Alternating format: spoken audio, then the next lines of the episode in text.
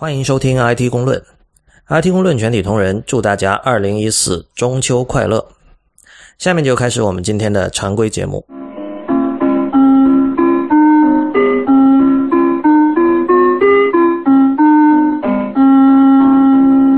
我们还是先做一下 follow up。其实今天只有一个，呃，这个我当时说出来，其实我就知道肯定要被人挑刺儿了。就是光年是一个距离单位，不是时间单位。这这是一个非常常见的错误啊。那个 real 你还记得吗？上一期我们不知道讲了什么，当时我用了一个夸张的修辞，我说多少千万光年之前什么什么。没有印象，你有哪里有提到这一个？嗯，对，不重要了，反正就是在上一集里，我错口把光年当成了一个时间单位来用，但其实光年是光走一年的距离，所以是一个距离单位。OK，呃，最近比较大的事情是那个 iCloud 的这个信息安全问题，导致了 Jennifer Lawrence 等一批美国女星的裸照泄露啊，不只是裸照了哈。这个 Real，你有什么看法？我们前两期刚聊过 iCloud 的安全问题。这个就这个事件，我们是不知道它的前因后果怎么样，也不知道里面具体细节是怎么一回事，所以现在讲也没没有什么太多可以讲的细节。啊，还是那句话吧，就是如果你不想被遇到这种事情，就不要往那个云服务上面传。就是我觉得到目前为止，大家应该对这个云服务有一个基本的一个共识，就是你应该默认它是不安全的。对，就像我们上次讲说，你应该默认你开的车是杀人工具，对吧？然后这样的话，你就知道哪些是不应该往上放的，哪些是应该往上放。其实我我觉得从常识判断哈，很有可能是这些女星她们在这种数据安全上没有做到位。就是要么他缺乏这方面的知识，要么就是他可能他比如说他有这种专门的数据安全顾问之类的人，经常警告他这个那个要注意这个那个，但他觉得哦无所谓没关系，觉得侥幸心理就这样的。我觉得，就是你你不你不会期待说一个娱乐明星对这方面会有很深刻的理解嘛，是吧？对，但我不知道哈，这次这个爆出来的原因是因为他们自己的就个人的安全防护没有做好呢？还是说这个 iCloud 系统有个什么漏洞被人发现了？因为如果是这么大规模的话，你很难说是某一个人他没有做好，所有人都没有做好吧？对，网上好，网上好像有人说是 iCloud 里面有一个 API 有什么问题啊？我也看到有这个说法，他说是有一个 API 的，就是没有这个频率限制嘛，这样就会导致可以通过这种暴力重举法。然后如果你的密码，OK，如果你的密码又不是很复杂的话，那确实是可以。在相当短的时间内，用什么字典的方法可以可以猜得出来。所以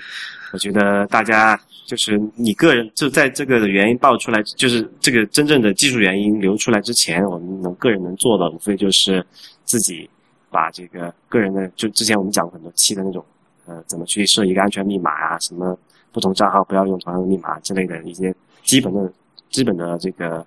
做法吧，你做到位就好，然后剩下的你也只能就说自求多福了。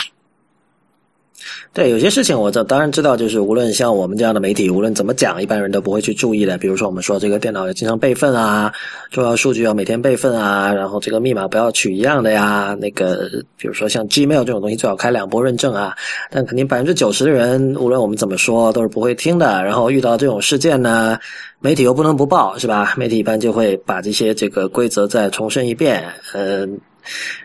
要么就是说，这个大家或者有这种技术大牛会去分析一下，说具体是什么漏洞，然后有时候可能又有一个第三方的这个信息安全的研究者，又把它研究一遍。但是我觉得这个事情的底线就是说，这个漏洞是抓不完的，然后永远会有你这个漏洞补了，永远会有新的漏洞。然后呢，我觉得无论你是技术大牛还是你是普通人，你唯一能做的事情就是尽量的让自己变得 paranoid 一点，可能。不需要达到 real 这样的程度，但是，就你至少你不至于用那种让人可以用社会工程学的方法猜中的那些密码，我觉得就已经是很大的进步了，对对吧？所以，所以这次流出来的照片你是有的？呃，你问这个干嘛？因为我没有看到，我看到这个新闻的时候，就是我去搜这个新闻的源头，发现都是那种大的媒体站嘛，并没有看到这个事情到底有多严重。啊，这个你要你要去听那个色气公论，等我们什么时候办一期色气公论，我们可以聊这个话题。OK，嗯，好吧，呃，你很喜欢的一个网站的创始人离开了，哎这个站我们在前两期还刚刚好提过的。对，这个网站叫做 Anatech，嗯、简单来讲呢，就是美国版王自如，好像太好像太贬低人家了啊。对，你会被骂的呀！你要这样给它定位的话，反正就是一个呃，就是一个我，因为我以前我我也偶尔看过这个站哈，就是我不会觉得主站看，但是经常看见社交网络上有人链接它，就是它是一个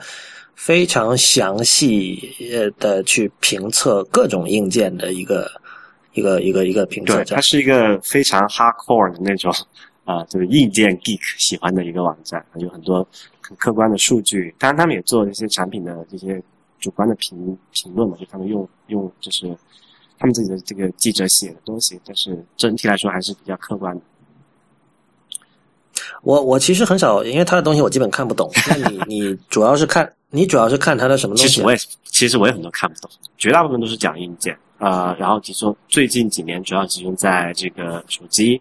然后是像 CPU 啊、主板啊、机箱啊、电源这些方面，SSD 之类的。对，我看了他那封就是告别信啊，就他已经做了多少十几年了吧？好像他从十四岁就开始做那个站，，差不多二十年了吧？他今年快四十了，好像。对他比我稍微小一点。他是那个他最早那个站架在 Geocities 上，你还知道这个？你知道这个东西吗？这个好古老，好九十年代。对，九十年代的一个最早的一个就是所谓让你可以架个人主页。架个人主页的一个站点，那个我我我印象中，Geocities 是最早在中国被封的一个网站。啊，是吗？但是那对那个就是早期我印象很深，就是美国就是国外有很多很多站点都是用 Geocities，就像就像后来有了 Blogger 之后，很多人博客都是加在那个点 blogspot 点 com 上面，然后点 blogspot 点 com 就一直是无法访问的。因为它是呃 Geocities 是第一批让用户可以自建站的工具的一个一个地方嘛。对，但是你知道九十年代末的时候没有什么 Great Firewall，没有什么 GFW 这样的名词，然后那个时候方炳新校长有没有开始行动，我们也不知道。但是就很奇怪的，就是在那个时候，就是凡是 geocities 点 com 开头的站都是访问不了的。这个说差了，反正这个 Anantech 它是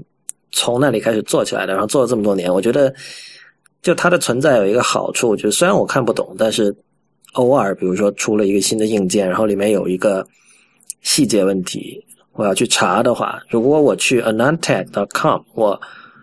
我是很有信心的。对，就是我我引述他的东西，我我相信我不会被人骂，就不会，而且而且如果有人说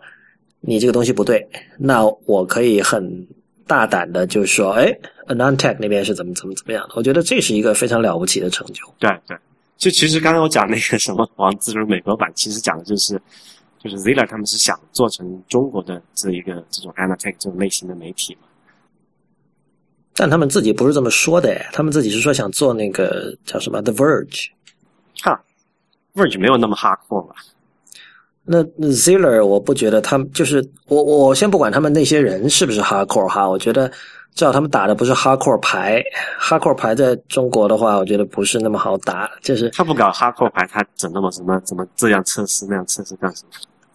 不是？我觉得这里有一个区别，就是你知道，比如说像小米经常说为发烧而生嘛，然后就是所谓的发烧友各种各种各样的，但是我觉得那个跟真正的，比如说跟这个这个人叫什么 Anand Lal Shimpi，跟这个人的那种 hardcore 是不一样的。就是这个人其实非常理性，对他他其实完全不发烧，我觉得他跟发烧两个字根本扯不上关系。你知道，发烧的人就是，比如说他会买很贵的设备，然后他对于这种拥有很贵的设备、这种把玩很贵的设备是有会让他产生一种优越感和一种非常良好的自我感觉。但是 a n o n t a g 就是感觉就是一个纯粹的，就是我觉得它是最最经典的，在最经典的意义上诠释了“测评”两个字。对对，就其实就是看从你刚刚那个角度来讲，发烧这个行为本身就是不理性。是啊，是啊，所以，所以我觉得就是，嗯就比如说，你一个人经常强调说我们的这个呃实验室花了多少钱打造，或有什么样的设备，就可能这个是那种发烧向的。但是像 Anantech，我不知道啊，我觉得他不像是会强调这些东西的人，就是他可能会觉得说，呃，这是必然的。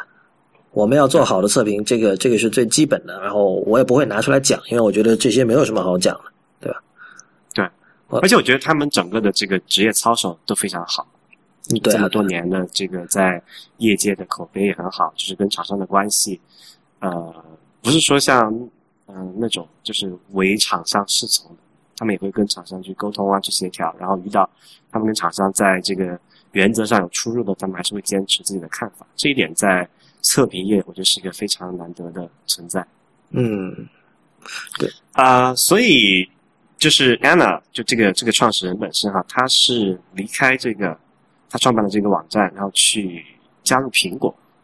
对，这是我们唯一知道的，就是他写了一封很长的信了，叫 The Road Ahead，但是那那个基本就是主要讲他自己的历史，还有这网站的历史，还有他的。就是对现有团队的感激之情，然后告诉大家这网站不会关，虽然他离开了，但是这个继任的主编也很好，这样的。然后其实去苹果这件事情是 Recode 爆出来的，然后当然我们知道这个这也跟所有与苹果的未来相关的报道一样，基本上是没有任何实质内容，就是基本上是属于一句话新闻吧，就是他他要去苹果上班了，但谁也不知道他做什么。然后苹果确认了，但是苹果当然也不会说他去做什么。对，但这个事这个事情，我觉得很值得。去想啊！但我不知道你为什么那么吃惊，因为我当时告诉你这个消息的时候，你你你说你想不通他去苹果做什么？不，就觉你觉得这个事情就很奇很奇怪，对吧？他是一个测评媒体的一个资深的一个人，然后他去苹果，意思是苹果要看重测评测评吗？还是要怎么样？我觉得这有很多可能了，因为首先就是比如说很多人说不知道他去做什么，但是你知道苹果一个大公司里面各种各样的职位肯定都有嘛，所以我觉得他去做什么都不奇怪，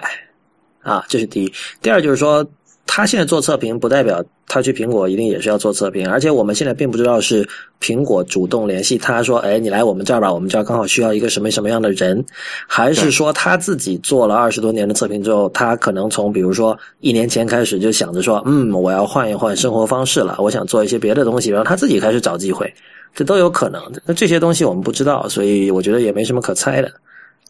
对，而且很就比较令人遗憾的就是，你知道叫什么？一入苹果深似那个那个怎么说？深似海。苹果深似海，这个人就再也不会在公开媒体上发表任何东西了嘛？嗯，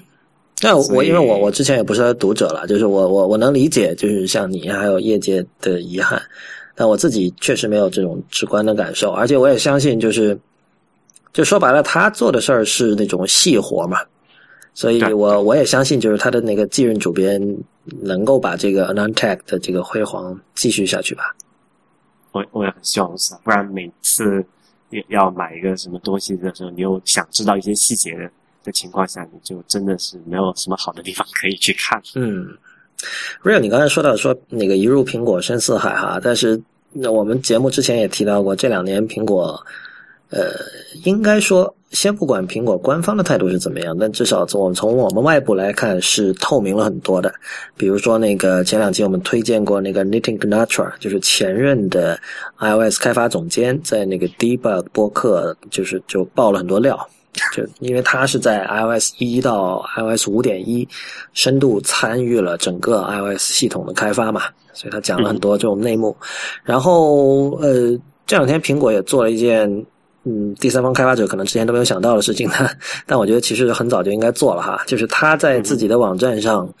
公布了，就写了一个单子，这个单子里列出了最常见的一些这个 App 被拒、被 App Store 拒绝上架的原因。OK，这我我你可能知道，所以这个之前是没有公开的吗？这个东西？他没有这样一份单子，之前只有一份，就是说这个叫 App Store Review Guidelines。那么这份 guidelines 里面讲的是，呃，就是他们这个做 review 做这个 app 的审核的时候，一些这个大致的一些规则。然后呢，但是这个这现在这份新的清单讲的是，就就如它字面所说的常见的被拒原因嘛。那么它里面有有有几项哈，有很多项，有些比如说这个是完全合理的，比如说你的 app 你的 app 有 bug，或者你的 app 呃是有欺骗性，就是你比如你说它能做到一个什么，其实它它不是做那个的。那这种东西被拒，我觉得没什么可讲的。但是里面有几呃等等，那这样说的话，那些什么呃，就是帮助你修复呃不提高 iOS 电池使用寿命的 app 都可以下架了吧？嗯，这是个好问题哈。就是就是 不知道，就是这种心理上的呃安慰剂效应算不算？就算不算是欺骗？我觉得这这涉及这样一个问题，就是如果安慰剂效应被苹果认为是一个合理的东西的话，那么 OK，那我觉得想象空间就很大了。但是哇，他最他最后这一条想象空间更大呀！什么叫呃 not enough lasting value？嗯，对。叫什么？不具备持久的价值。就这里面也，这里面有几？你怎么去判断这个？这这里面具就是比较含糊，或者说很难去把它量化的这个原因有好几个哈。比如说有一个叫误导用户，呃，有一个是你刚才说的不具备持久的价值，嗯，还有一个说那个内容聚合类的软件是不许上的。那这样的话。Flipboard 算什么，对吧？像国内的 Zaker，哪一条是讲内容？呃，内容聚 content aggregate。对，但它其实我知道，它主要要防的是那种那个 content farm 那种了，你知道吧？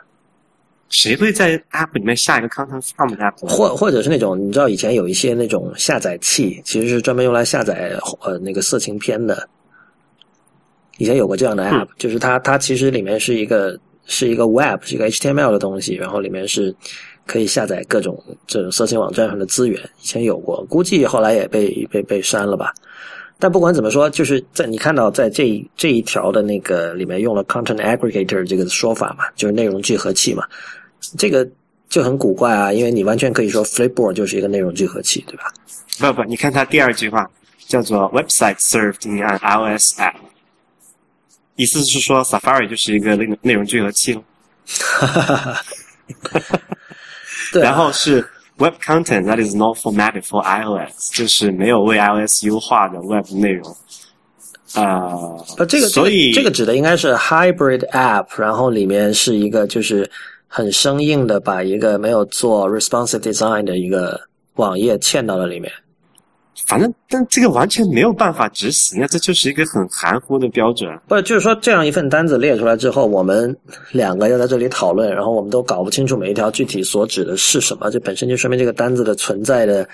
意义就是值得怀疑的。你比如说，它那个最右上角那条叫不达标 （substandard UI design），不达标的 UI 设计，然后你看它给出了那个例子嘛。它左边是一个他认为好的 UI 设计的，当然那是很标准的，呃，iOS 七以后的这种呃 iOS UI 设计。但是它右边给出了那个反例，说老实话，我马上想到了新版的 Good Reader。啊，它基本长这个样子。你你可能没看过，你就是呃 IT 公论的那个 Instagram 账号，就是 IT 公论的全拼。我当时发的第一张图片就是新版的 Good Reader。我觉得就是 Good Reader 在前 iOS 七时代已经。是以功能强大和 UI 丑陋著称了，然后到了 iOS 七时代，它出了一个四点零版嘛，那个我觉得 UI 的丑陋是变本加厉了，只能说，这就是他把一堆乱七八糟的这种按钮啊，还有这种标签啊，全都堆在一起，就是感觉他拿拿左手抓了一一把按钮，右手抓了一把按钮，然后两只手在一起揉了一下，然后才能做成那个样子，所以。就如果你觉得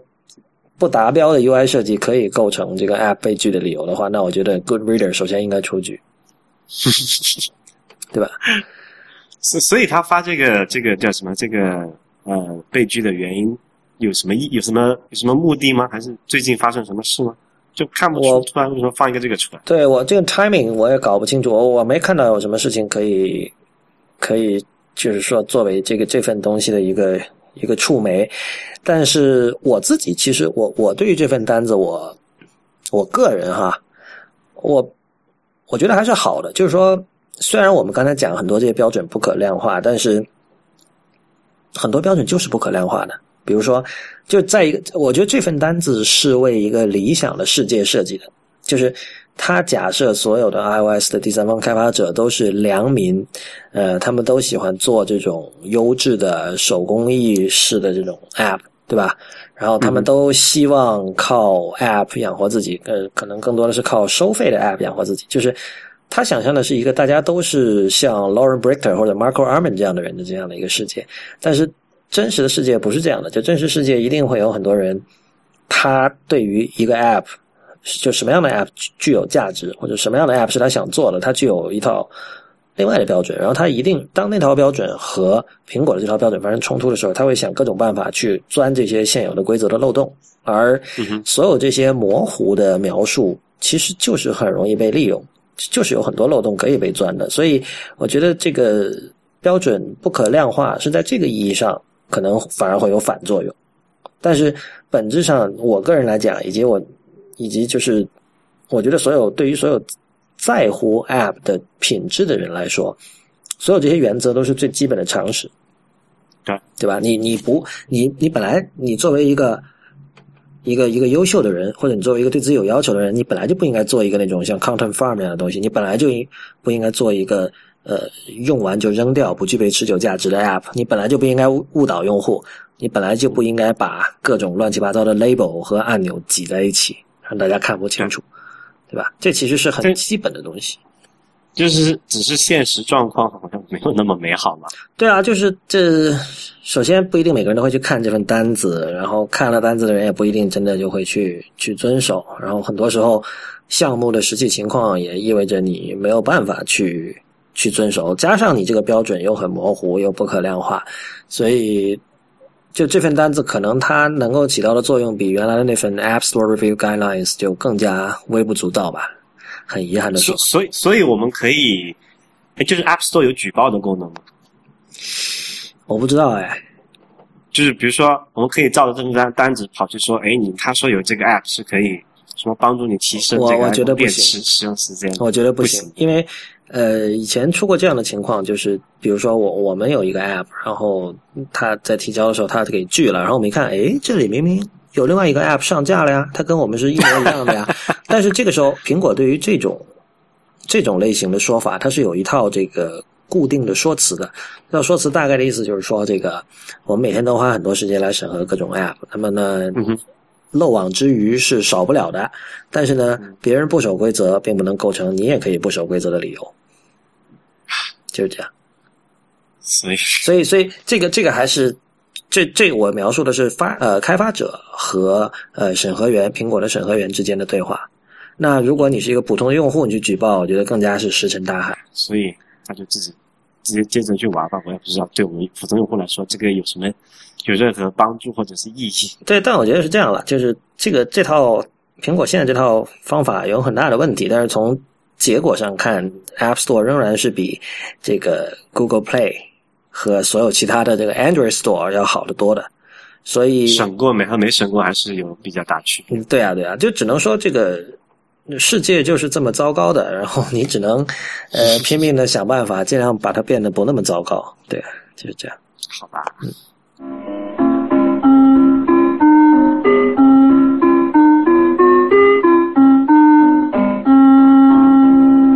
最近有一个比较逗的 App 叫 Somebody，这一类型的 App 其实不是那么容易被呃科技界去留意哈，因为你知道你知道它的它的特点在什么？就这是一个艺术家做的 App，不知道你用了没有？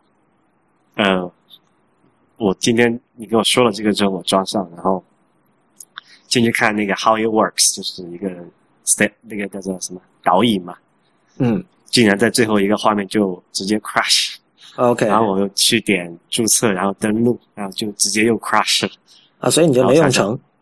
对，说想想我就那没办法，这个已经就是不让我用的意思了。对我自己的经历有点像，就是我当然因为我的手机装了 iOS 八的那个 beta，所以一开始我用的时候也遇到一些这种 bug，比如说我在，因为它要求你一定要加头像，不加头像是不行的，然后我点头像就是那个没有反应。就出不来那个说你去那个 photo library 那个那个选项，所以后来我觉得哦，这可能是因为我用的 beta 的这个 iOS，那我就换了一台 iOS 七的设备，那是一台 iPad。那么在那个上面用的时候，我发现，因为因为它这个也是那种叫你要留手机号，然后它要发一个那个验证码过来，你得输入那个验证码。但是我试了四五次，我是两天前试的哈，到现在我都没有收到验证码。然后，但是奇怪的是，我的朋友那边显示我已经注册成功了，他已经发现我了，然后他还给我发了两条信息。然后我这边呢，我又看到了那个通知提醒，就右上角那个红色的小标，我有两条信息。但我一点进去呢，它又停留在那个要我输入手机验证短信的那个界面。但由于我没有收到验证短信，所以我到现在也没有进到去这个 app。所以你看，做一个 app 是。就就不说 App 本身开发了，就光那种后台的支持是多么重要。这个 App 有我，我们可能先说一下这个 App 是干嘛的。就是它是一个，你可以说它是即时通讯的 App，但是“即时”这两个字用在它身上好像有点讽刺哈。就是 它是这样工作的，就是比如说 Real，呃，我们说 Real，我和李楠三个人，假设 Real 要给我发一条信息，然后这条信息他发了之后，不是直接发给我。啊，不对，不用不不用说李楠，因为这个就是是这样，他不是直接发给我，而是说，他根据我的手机所在的位置，然后通过我手机里面的 GPS 找到我周围有在用 Somebody 这个 app 的人，然后呢，就是找到离我物理距离最近的那个人。那这个人很可能是个陌生人哈，他可能不在我的好友列表上，但是他也是 Somebody 的用户。然后他把 Real 那条信息发给那个人，然后要求那个人用嘴巴把那条信息读出来，以语音的形式发给我。换言之，就是我收到的是一条，呃，虽然内容是来自我认识的人，但是他的这个语音是由一个陌生人读出来的。这个陌生人可能普通话很差，他甚至也可能就会不会说普通话，比如他可能是一个外国人。所以简单来说就是这样一个 app。大家听完不知道感觉怎么样啊？当时我看到这段描述的时候，觉得啊，还有这么逗逼的事情。对，但是我我因为我我我自己的背景可能就。不太一样，就是我我倒是觉得这些就这样的一种尝试，我觉得很很有亲近感哈。因为呃，这个 app 的开发者叫 Miranda July，他是一个就是一个艺术家，他不只是艺术家，就他同时还是导演，他还演戏，然后他还是作家。那么简单介绍一下，这个人是生于一九七四年，然后他呃最近他他有两部片子，两部电影比较有名，一部是两千二零一一年的叫《The Future》。那么，The Future 当年是得了那个柏林影展的金熊奖，就最高的荣誉了，金熊奖的提名。然后他在二零零五年拍过一部叫《Me and You and Everyone We Know》，这部片子呢是拿过很多很多奖，就是拿过呃康城影展，就是国内叫戛纳影展，就法国戛纳影展的那个金摄影机奖，然后还有美国那个圣丹斯电影节的那个评委会特别奖，呃，还有好几个其他的奖了。呃，然后同时他也写过书，然后他也做过一些，他做过行为艺术然后。他他自己他说自己是一个二十三岁以后就没有上过一天班的一个人，就这样。然后他之前你知道，就现在的这些当代艺术家，他们很多人都做各种各样不同的项目嘛，这点没什么奇怪的。但是他在做 Somebody 之前，其实他跟这种。科技或者说这种互联网产品，其实有过一次接触，就是在一三年的时候，他做过一个呃 email newsletter 的项目。他就是他找了一些人，找了一些朋友，这些朋友是就是也不是那种大明星啊，有一个是算是大明星，就是那个 Kirsten Dunst 啊那个演员，然后还有一些其他人。他请这些人跟他们就是把自己的一个私事通过电邮的方式跟自己共享，就是。啊，不是，他就他先选定一个主题，然后请这些人，呃，就这个主题给他发一封私人的邮件，然后呢，这个 Miranda July 这个艺术家会每周发一封 newsletter 给这个参与这个项目的那些订阅者，所以也就是说，这些订阅者可以通过这种方式收到那些呃明星和就其他的一些名人的一些。私密的一些观点就是这样。那么他当时做这个项目的意思就是说，就是他他为了提醒大家，这个叫什么窥视癖啊、偷窥癖这种事情，在当代生活其实是非常常见的，而且就是我们每个人身体里面其实都有这个喜欢窥视别人的隐私的这样的一种欲望的存在，就这样。对，就这个可能有的听众觉得很扯哈，但是我这里我必须指出一点：首先，当代艺术有很多项目就是很扯的。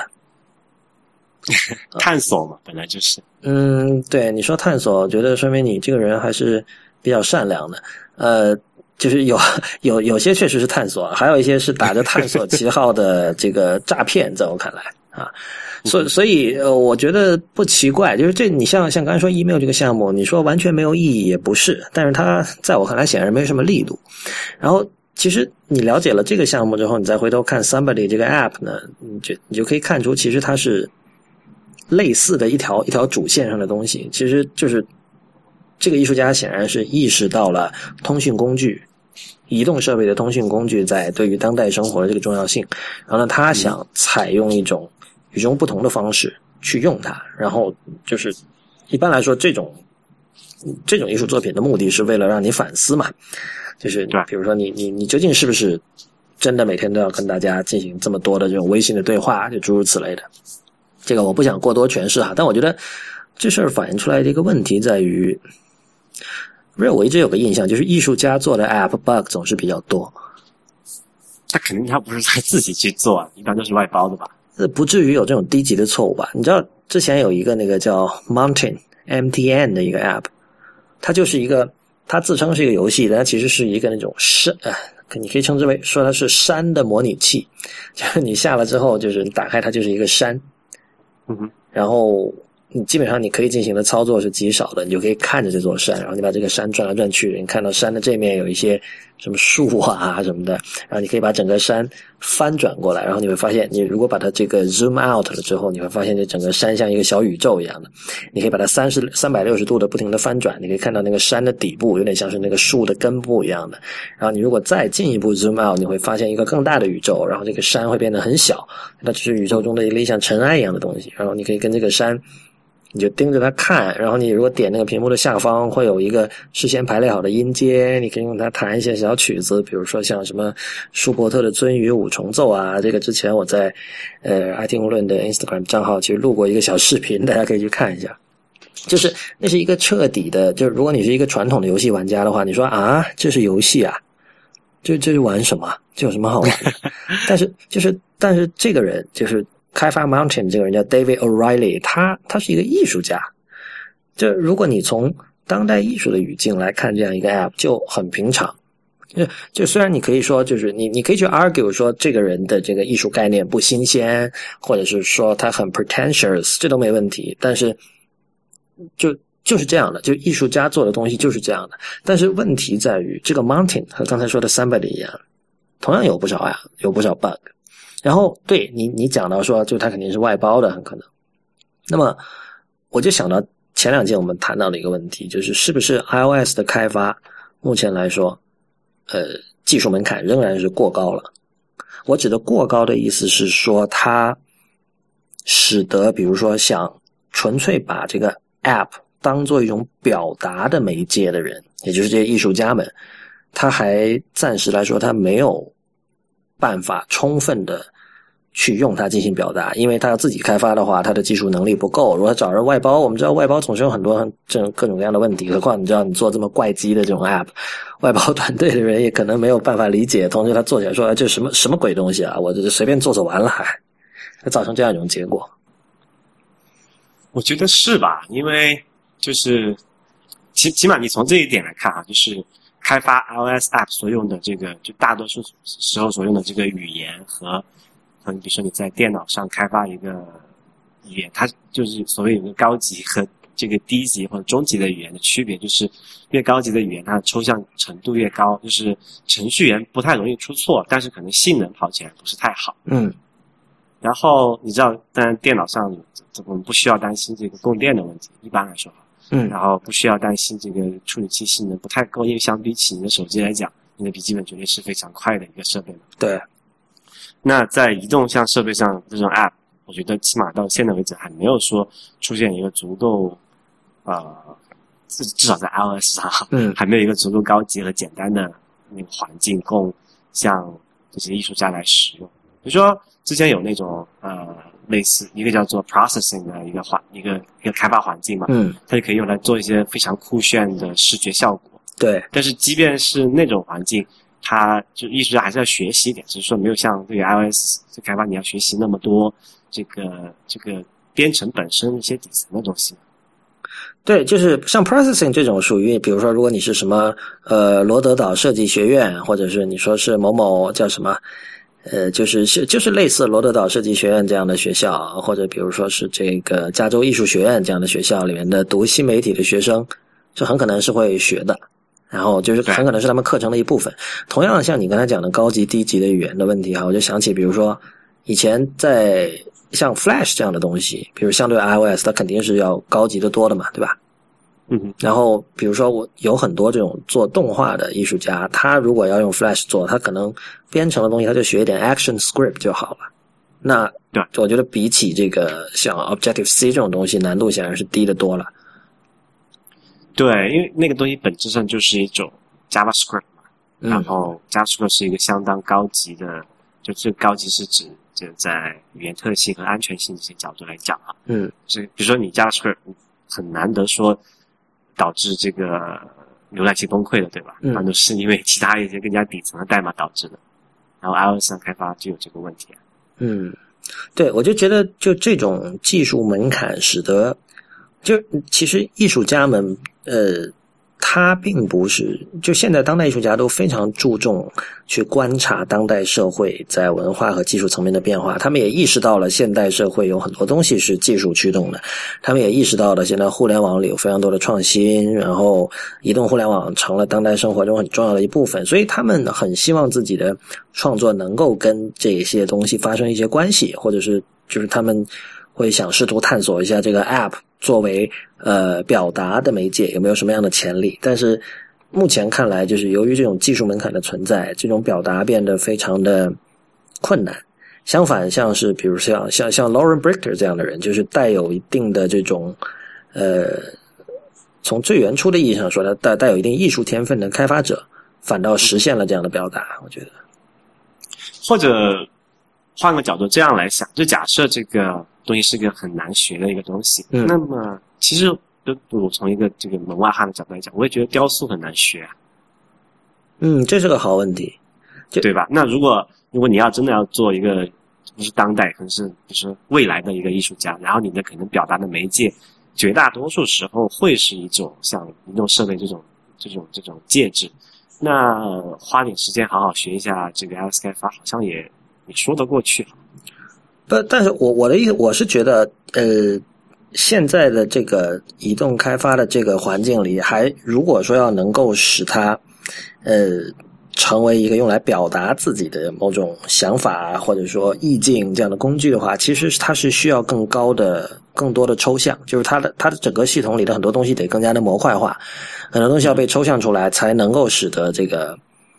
呃，一般的这种受过一点点编程训练的呃艺术圈的人能够用，我就这么看。你知道，其实这种尝试一直有人想在做，比如说很早之前就有一个叫 Mother App 的东西，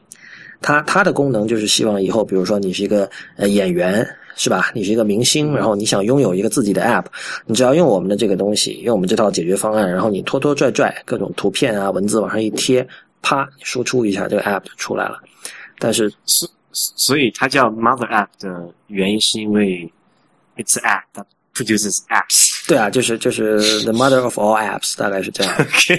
对，但是这个东西显显然没有做起来嘛。然后，对，说说实话，你觉得是为什么？就是我你你知道，我跟一些程序员聊过，有的人是觉得这种东西永远是不会出现的。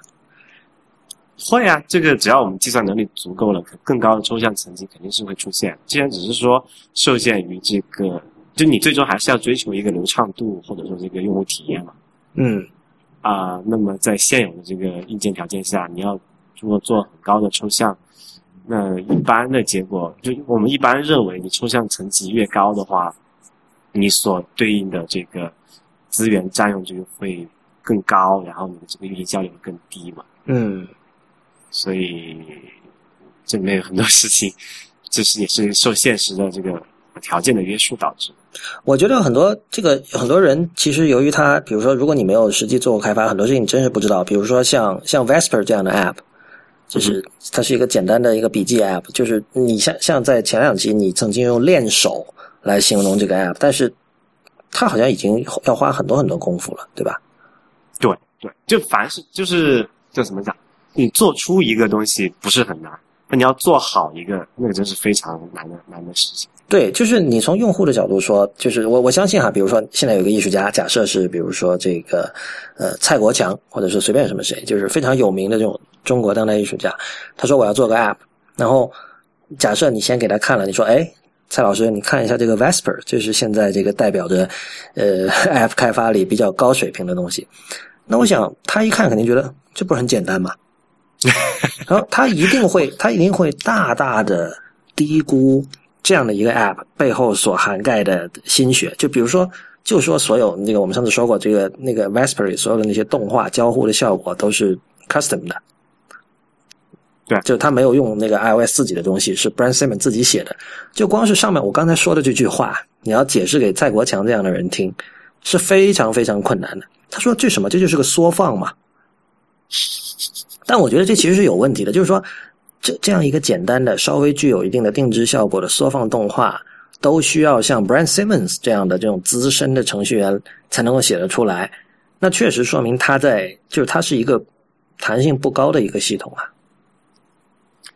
对，呃，你说这个，我今天就最近遇到另外一个例子，就是我给我给我一个朋友看那个呃 Facebook 那个 Paper 那个 app，嗯，大家还没有印象？有印象。我就给他，我就给他看那个交互的过程，还有整个那个 UI 嘛，嗯，然后就大概的意思就是说，他觉得这个可能点没什么，就可以很容易做一个出来。嗯，对啊，对啊，对啊。然后我问他：“你知道这个花了多少人力物力？对啊，多少大牛的时间在搞？” 所以，对你这这两个例子是完全一样的，而且而且就是说，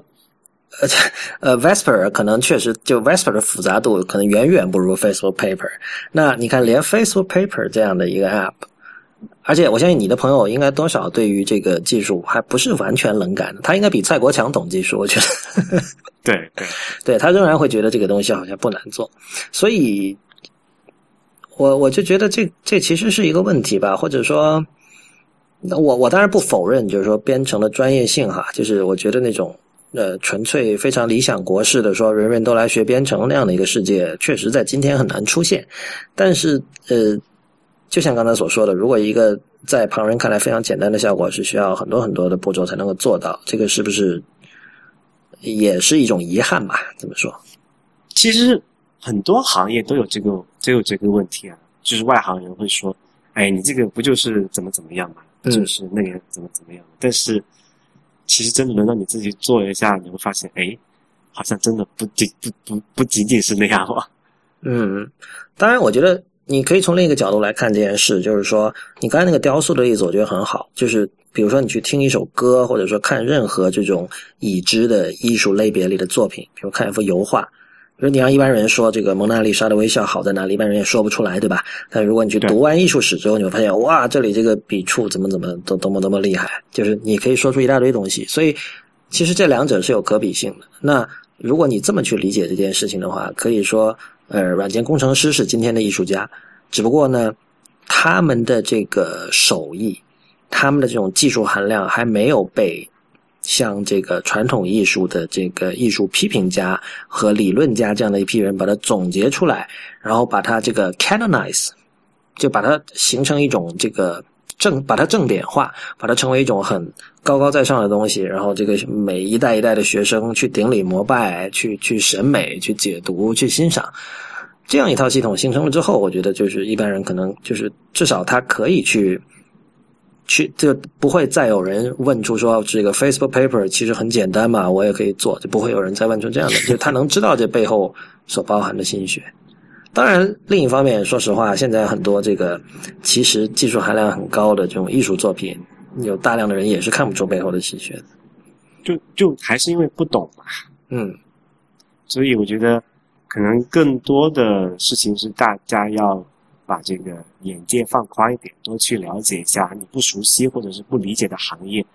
或者这个这个这个领域吧，它是一个怎么样的状况。然后只有你有这有了这个了解之后，你才不会像刚才我们讲那种普通的一个外行来来，就是很凭空的判断说啊，这不就是那怎么怎么样？对，我觉得确实就是这这两个领域，就是艺术家和工程师之间的这种沟通是非常重要的。比如说那个前两天我在知乎上问，就是大家对 somebody。Miranda Miranda July 这个 somebody 有什么看法？有，下面有个人说这个那就没什么人回答。但是有一个人说，呃，这年头蛋疼的应用越来越多了。就其实这是一种就彻底的拒绝沟通的一种姿态嘛。就是你先不管 somebody 做的好不好，OK，它 bug 是很多，但是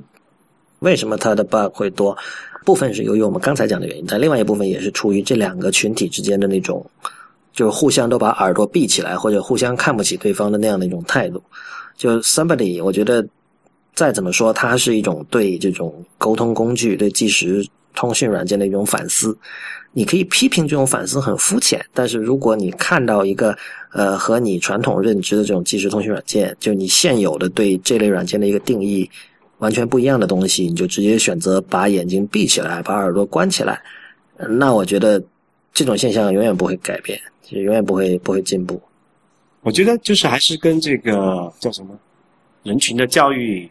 这个教育是不是那个意思讲？就教育就是说，现在我们大多数人还不。不容易接受一个 App，它不是一个工具，而是一个艺术品这么一个概念，或者说，呃，大家能够接受这样一种艺术品。你知道，就是大概在零九和一零年的时候，有有那么几个 App，有一个叫 Koi Pond，它是就是一些鱼在一个水池里游来游去，还有那个水池里啊。锦鲤其实就是一个做的很好看的动画，然后还有另外一个名字我忘了，它是一个日本的一个庭院，一个茶室，然后你可以根据樱花树什么的，对对对，你可以根据它，但它是一个茶室，它有各种不同形式的那个纸做的拉门，然后你可以根据春夏秋冬不同的季节选择不同的风景，然后选择不同那个不是苹果为了发布那个 iPhone 五还是五 S 炫里面那个硬件处理效果做出来的东西。啊，我们说的应该是两个东西。你说的那个，我我现在不太确定是哪个。那我说的这个是在大概三 GS 时代就已经有的一个 App。OK，对我觉得这种 App 一般人是可以理解。他就说，哦，这个做的好优雅，这个好好看，我看了心情好好。然后可能有时候我我觉得这个想花两个小钱玩一玩的时候，我就会买一个这样的 App。但是像 Somebody 这种是其实是属于就是在如果在艺术分类里，它属于概念艺术。嗯那么。这也不奇怪，因为概念艺术，就不管它跟 App 有没有关，大部分人都是没有办法理解的，对吧？对。但是，但是我觉得，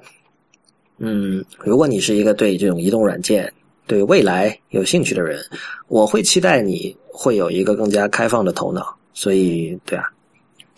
所以这个 App 是有这样一回事。那我们。按照这个苹果出的那个 Common App Rejections 来判断一下的话，它属于什么 Crashes and Bugs？就这个，不，这这可能对吧？如果苹果想这么干的话，它完全可以说它不具备恒久的价值啊，这个就很难说了。你说对，没有 lasting，没有 lasting value。那你说蒙为什么蒙娜丽莎又可以具有 lasting value？就怎么去判断 value？这个本身就是很那那你那你应该问为什么？那你应该问为什么 Snapchat 有 lasting value？Snapchat by definition 就 literally 是没有 lasting value 的，它就是说我发完就要是删掉，是吧？嗯，所以嗯，这里面还是有很多矛盾的地方。嗯，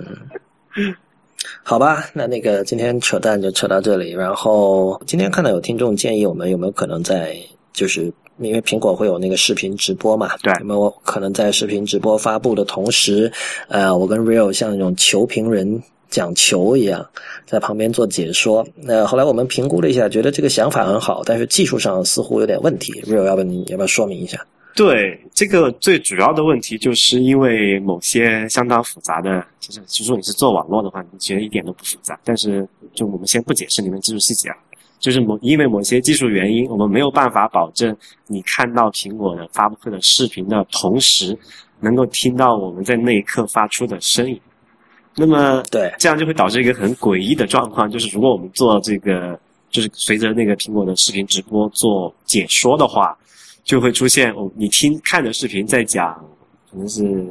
可能一分三十秒前的事情，然后你听到的声音是可能是在讲一分一分半以前的事情，这样就对对会非常奇怪。当然也不是不可以做了，有一个方法也是可以的，就是我们把这个视频抓过来，然后把我们音轨混进去，然后再放给你看，这样你可以看到一个统一的这么一个结果。但是显然这种事情不是我们这种 两个人的团体能够完成的一个技术技术技术工作吧，所以这个事情想想还是算了，就是之后大家听我们啊、一个专门的一个呃那一期的节目就好。对我们觉得就是说，我们我们不愿意做出来，最终大家觉得哇，怎么怎么怎么怎么延迟这么久？就人人家都已经讲到这个定价问题了，你们还在讲他们的这个 GPU，这样就没意思了。因为就是首首先我们像刚才所说的，就是会我们不能保证我们的就你听到的我们的语音和你实际看到的那个视频的画面是同步的。另外就是说，因为我们自己也不在旧金山嘛，我们自己也需要去通，我们也要看视频直播，所以我们看到的视频可能也会比你看到的慢或者快，这些东西都很难说，所以这里面变数实在太多了。对，呃，好吧，那那个今天节目就到这里结束，谢谢大家的收听，也欢迎大家在我们的社交网络关注我们，或者通过 email 向我们反馈。呃，反馈的邮件请发到 lawrence at it 公论点 com，l a w r e n c e at i t g o n g l u n 点 com。我们在新浪微博叫 IT 公论，公平的公，论点的论，在 Twitter、Instagram 和微信公众账号都是叫 IT 公论的全拼。我们下期再见。